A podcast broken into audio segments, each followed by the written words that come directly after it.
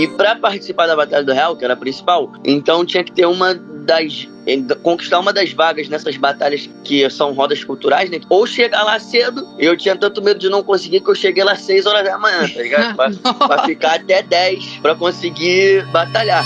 Este é o podcast Rádio Disney. 2020 não foi bom no geral, mas mesmo em meio a tantas dificuldades, algumas pessoas conseguiram tirar o melhor deste ano, que foi o caso do PK, que vem bombando cada vez mais nas paradas musicais. Sua carreira é recente, mas seus números na internet são de gente grande. Ele começou sua carreira fazendo freestyle e participando de batalhas de rap até chegar hoje ao estrelato. Vem conhecer agora mais do PK nessa conversa. Você chegou a cursar faculdade de psicologia, Isso. né? Por que, que você escolheu? Você curte esse? Na verdade, Psicologia? não. Na época, né, eu tinha que fazer o que meus pais sempre desejaram, né? Que, que alguém da família entrasse na faculdade. Meu avô também. Então era, eu tinha que dar esse orgulho para eles. Eu não podia deixar passar, porque eles era o sonho deles. Né? Ninguém não entrou na faculdade, então era o sonho deles. E aí eu pensei que psicologia era algo que eu gostaria, mas entrei lá, detestei. né? e na verdade eu nunca sonhei com isso de, de ter uma faculdade. Eu sempre sonhei com arte, com, com umas paradas fora da curva, entendeu? Sim. Então era meio que eu tava realizando um sonho deles. Nunca gostei. Eu sair da faculdade para ficar batalhando, indo para as rodas de rima, ou ficava jogando bola. Não é exemplo para ninguém, mas Sim. eu nunca tive esse sonho de. de... O que, que tem a ver com faculdade, essas partes Sei. assim, entendeu? Então você nem chegou a terminar a Nem faculdade. terminei, ficou saindo terceiro período. E o nome PK vem da onde? Seu nome Então, é Pedro, né? Isso, é mais apelido de infância aqui do, do Rio de Janeiro e tal. É, meus pais me chamavam de Pequinha, o pessoal na rua começou a me chamar assim. Aí chegou uma época que geral aqui no Rio botava duas letras e virou PK. Como é que entrou a música na sua vida, PK? Foi alguma, foi alguma influência da família ou não? Não, não, muito pelo contrário. Na minha casa ninguém nunca me influenciou muito a isso. Sei lá, eu sempre gostei de ouvir, entendeu? É, lá pra quarta série eu comecei a ouvir Racionais, assim, um amigo da minha sala, tio dele fazia rapper, depois, rap, depois eu até vinha conhecer o tio dele pouco mais tarde, e aí indiretamente ele até me apresentou, né? Porque o sobrinho dele, que era da minha sala, meu, meu parceiro na época, me mostrou as músicas lá, eu comecei a ouvir e tal. E aí, um pouco mais velho, eu achei as batalhas de, de MC no, no YouTube, que, que era uma parada que eu sempre fiz, que era rimar, só não sabia exatamente o que era, tá ligado? Assim, onde eu Aham. podia enquadrar aquilo ali. E aí eu achei as batalhas e foi daí pra frente, entendeu? E como é que você entrou na batalha? Você, você primeiro viu no YouTube e para você chegar a, a fazer a sua primeira participação, como é que foi? É, então, eu já gostava de ficar rimando, né? na Aham. escola, na rua, com os amigos, já ficava rimando, a gente ficava brincando. E aí eu descobri, vi onde acontecia, busquei todas que aconteciam, e aí fui atrás, botando meu nome, participando, e assim que eu comecei. Na primeira batalha que você participou, como é que foi? Você ficou muito nervoso? Você se saiu bem? Você lembra da primeira? Lembro, pô, deixa eu ver aqui, acho que foi em Madureira, foi em Madureira na época, acho que foi no Parque de Madureira. E aí ela acabou pela, pela metade, que começou a chover muito, tá ligado? E aí não, não tinha coberto, é, não era coberto, não tinha cobertura, não tinha nada, então teve que acabar. Mas as- eu acho que tá- acabou na semifinal, se eu não me engano. E teve as oitavas e as quartas, eu ganhei. Ia pra sempre tava confiante, mas o nervosismo sempre. Eu acho que o que move ali é o nervosismo, tá ligado? É o frio na barriga, tem que ter Sim. quando parar de ter o friozinho na barriga quando subir no palco pra batalhar, é que é a hora de parar, tá ligado? Aham. E tem alguma história. engra- Você já falou aí dessa da, da chuva, né, e tal, mas tem mais alguma história engraçada, assim, que você lembra dessas suas batalhas? Não, não tão não tão engraçada, entendeu? Mas, tipo, na época da Batalha do Real, ela começava às 7 horas da noite, mais ou menos, 9 horas, assim, dependendo. E para participar da Batalha do Real, que era a principal, ou tinha que ter um título das rodas que, que, dá, que davam vaga na época, porque não, não existe mais a batalha. Então tinha que ter uma das.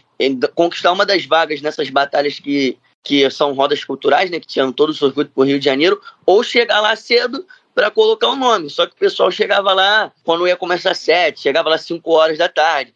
Quando ia começar 10, chegava às 7 para poder entrar na fila para botar o nome. E aí, na minha primeira vez, eu, tinha, eu não tinha vaga, porque eu não sabia ainda direito. Eu tinha tanto medo de não conseguir que eu cheguei lá às 6 horas da manhã, tá ligado? Pra, pra ficar até 10 para conseguir batalhar. E aí, a partir disso, mano, a partir desse dia que eu cheguei 6 horas da manhã, todo mundo começou a ficar maluco. E aí era uma disputa. Começou a virar duas horas da manhã, ter que chegar lá e ficar o dia todo lá na Praça do Rap, lá na Lapa lá, para poder conquistar a vaga para batalhar, entendeu? Então o bagulho era bem sacrificante mesmo, para poder conseguir a vaga ali na batalha. Ô, PK, e o, o Belo, ele é seu padrinho na música, a gente pode dizer assim? Isso. Como é que é essa história com ele? Como é que começou? Então, na verdade, o Belo é um cara que eu admiro bastante, não só eu, né, como o Brasil todo, cantor das multidões, que eu sempre falo, um cara que antes mesmo de eu nascer, já fazia sucesso no Brasil todo, e o cara consegue se reinventar cada vez mais, está sempre fazendo sucesso, cara sem palavras, de uma humildade incrível, um talento incrível. E aí é meio, era meio que uma superstição do meu empresário, entendeu? Que ele também trabalhava com Belo, já trabalhou com Belo em várias épocas. E aí ele falou, pô, todo artista que vem, eu boto para fazer a primeira música com homem, a minha superstição. Eu falei, pô, já é, não. O cara que eu sou fã, para mim vai ser uma honra. E aí, logo de cara, já vai ter uma conexão. Um cara que eu admiro muito. A gente fez a música Indomável e ela ficou em primeiro lugar em várias rádios do Brasil. Tem números, acho que são 70 milhões de streaming, somando as plataformas digitais, uma música que não pode faltar no meu show. Foi uma que tá meio que também um desafio, né? Que eu tava fugindo das minhas raízes, não fugindo, mas é, como eu posso dizer, alcançando novos, é meio que novos patamares, né? Novas, novos gêneros, novos lugares que a gente não tinha buscado ainda, uma caverna que a gente estava explorando. Então, meio que foi isso mesmo. E, e, você, mesmo com pouco tempo de carreira, já fez belas parcerias, né? A gente falou aí com o Belo, teve é, Ludmilla, Luísa uhum. Sonza, Papatinho, Felipe Araújo. Qual que foi a mais difícil para você? Qual que foi a que você ficou mais nervoso para fazer? Eu acho que não. Nenhuma, assim, porque eu fui recebido tão bem por todos esses artistas, entendeu? É, o Papatinho é meu amigo de anos, né? É, desde a época das batalhas, desde a época que ele era da Cone Crew, eu rimava nos no shows da Cone. Eram pessoas que eu admirava muito e a partir do momento que eu trabalhei junto com eles, eu comecei a admirar ainda mais. A Ludmilla, Sim. por exemplo, é uma pessoa que, pô, eu tenho contato sempre. A gente mora, meus pais, na verdade, né? Quer dizer, eu fui criado na ilha, Hoje em dia eu não moro mais na ilha, moro no Recreio, mas eu tenho uma forte ligação com a ilha. E a Ludmilla, hoje em dia, ela mora na ilha, então é uma pessoa que eu considero minha amiga pra vida aí que eu levei. O Felipe Araújo também. Pô, o Bochecha, que é um cara também que, pô, um gênio, um, de uma outra geração que, que também se reinventa, assim como o Belo, um cara brabo demais. E é um cara que eu tenho uma consideração incrível, um amigo. Então acredito que não fiquei nervoso nenhum. A Luísa também, parceirona demais. Acho que todos os, os feats é, a partir do momento que eu trabalhei com esses artistas, eu fiquei mais tranquilo ainda e mais fã de todos eles. Entendeu? Eu sou muito honrado, sou muito abençoado de até hoje só ter trabalhado com pessoas incríveis, entendeu? Sim. Você falou aí do Felipe Araújo, né? Que é, é, é foi uma mistura. Você falou também de é, alçar novos estilos, né? Uhum. Chegar em novos lugares. Como é que, como, como é que surgiu esse convite? Então, é, com Felipe Araújo, eu recebi um, esse refrão, fiz a, o resto da música do, do pessoal lá da Taíde, um cara maneiraço. E aí eu queria, tinha esse desejo, né, de fazer algo também com o pessoal do sertanejo. E aí o pessoal falou para mim do Felipe Araújo. Aí eu falei, pô, um cara que eu admiro muito, mano. Pô, vai ser incrível. Vai ser algo que eu acho que é o que falta nessa música. É a voz do Felipe Araújo, é a vibe dele. E aí a gente apresentou o projeto para ele, ele abraçou na hora, se amarrou, entendeu? E a gente foi para cima. E aí foi uma música que, graças a Deus, também tá dando super certo. Mais um desafio, né? Que a gente já fez rap com, com samba ali, com Belo, já fez uma linguagem mais pop, uma linguagem conectando funk, e dessa vez foi meio que conectando sertanejo. E fiquei muito agradecido dele ter entrado junto com a gente nessa. Cara que incrível também, maneirão. A gente tem também outra identificação que é o futebol. Ele também gosta muito, eu também gosto muito de futebol. A gente fala sempre de futebol. E é isso aí, o cara é brabo demais. Que legal. E com quem que você gostaria de cantar aí num futuro próximo?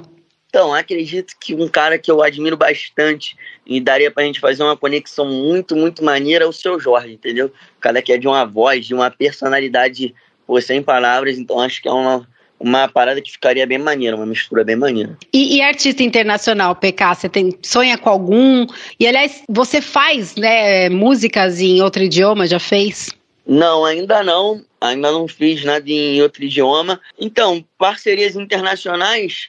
Ah, eu, te, eu tenho uma parceria internacional com a Beck D, que é uma brabíssima Sim. da América Latina toda aí. É, assim, é, acredito que em breve eu vou soltar umas parcerias com produtores, né, internacionais, mas um cara que, pô, sei lá, né, acredito que é o sonho de todo mundo, é o Travis Scott, sei lá, o cara é bravo demais. É, mas ainda tá bem distante, assim, é algo que a gente tem que trabalhar bastante para poder um dia chegar, né? O, o, o PK, você é um cara festeiro, agora a gente não tá podendo, né, fazer Uhum. festa, mas você prefere fazer festa ou ir na festa das pessoas? Ah, eu gosto dos dois, mano. Eu gosto dos dois. Eu gosto de fazer minhas festas e de ir na festa do, do pessoal também, que é maneiro pra caramba. Só que quando tá trabalhando, a gente também quase não tem tempo, né? Já vive É. uma festa viajando, fazendo show pelos camarins. E que artista que você conhece que dá as melhores festas? Ah, eu acho que é a Anitta, né? As festas da Anitta são famosas. Ela consegue misturar o pessoal de todas as tribos. Fica uma loucura lá na casa dela, lá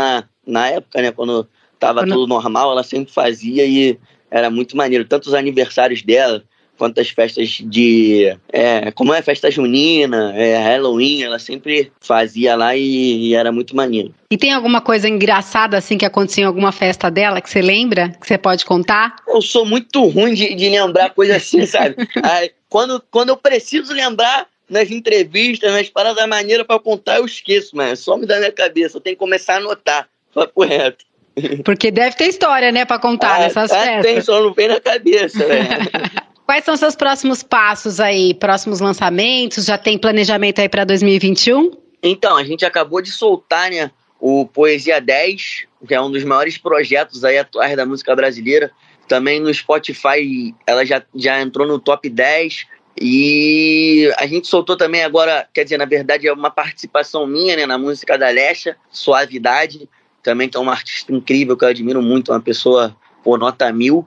E agora em janeiro de 2021 a gente vai soltar o meu próximo single, que é uma música que eu tô confiando muito, acreditando muito, que ainda não mostrei pra ninguém aí na internet. É, braba demais, produção do meu parceiro Rafinha, RSQ, que cara é brabo demais no hit, tudo que o cara faz estoura. 2021 a gente também pretende lançar o meu EP de trap e lançar um EP também bem versátil, que é o que eu gosto de fazer, mes- mesclando todos os ritmos. E é basicamente isso aí. Ô, ô, PK, o que, que você comprou com seu primeiro cachê, assim, na música? A primeiro cachê eu acho que foi compras pra casa mesmo, entendeu? De, de mercado, levei meus pais pra comer. É, foi perto do meu aniversário, primeiro cachê. E aí eu levei eles no restaurante e também fiz compras pra casa. Era pequenininho na época, eu tinha um grupo, então dividia. Se eu não me engano, foi. Acho que foi 1.500 reais. porque aí teve que pagar o transporte. É, na época tinha duas pessoas na equipe, o DJ, e aí dividia. E aí foi basicamente isso aí.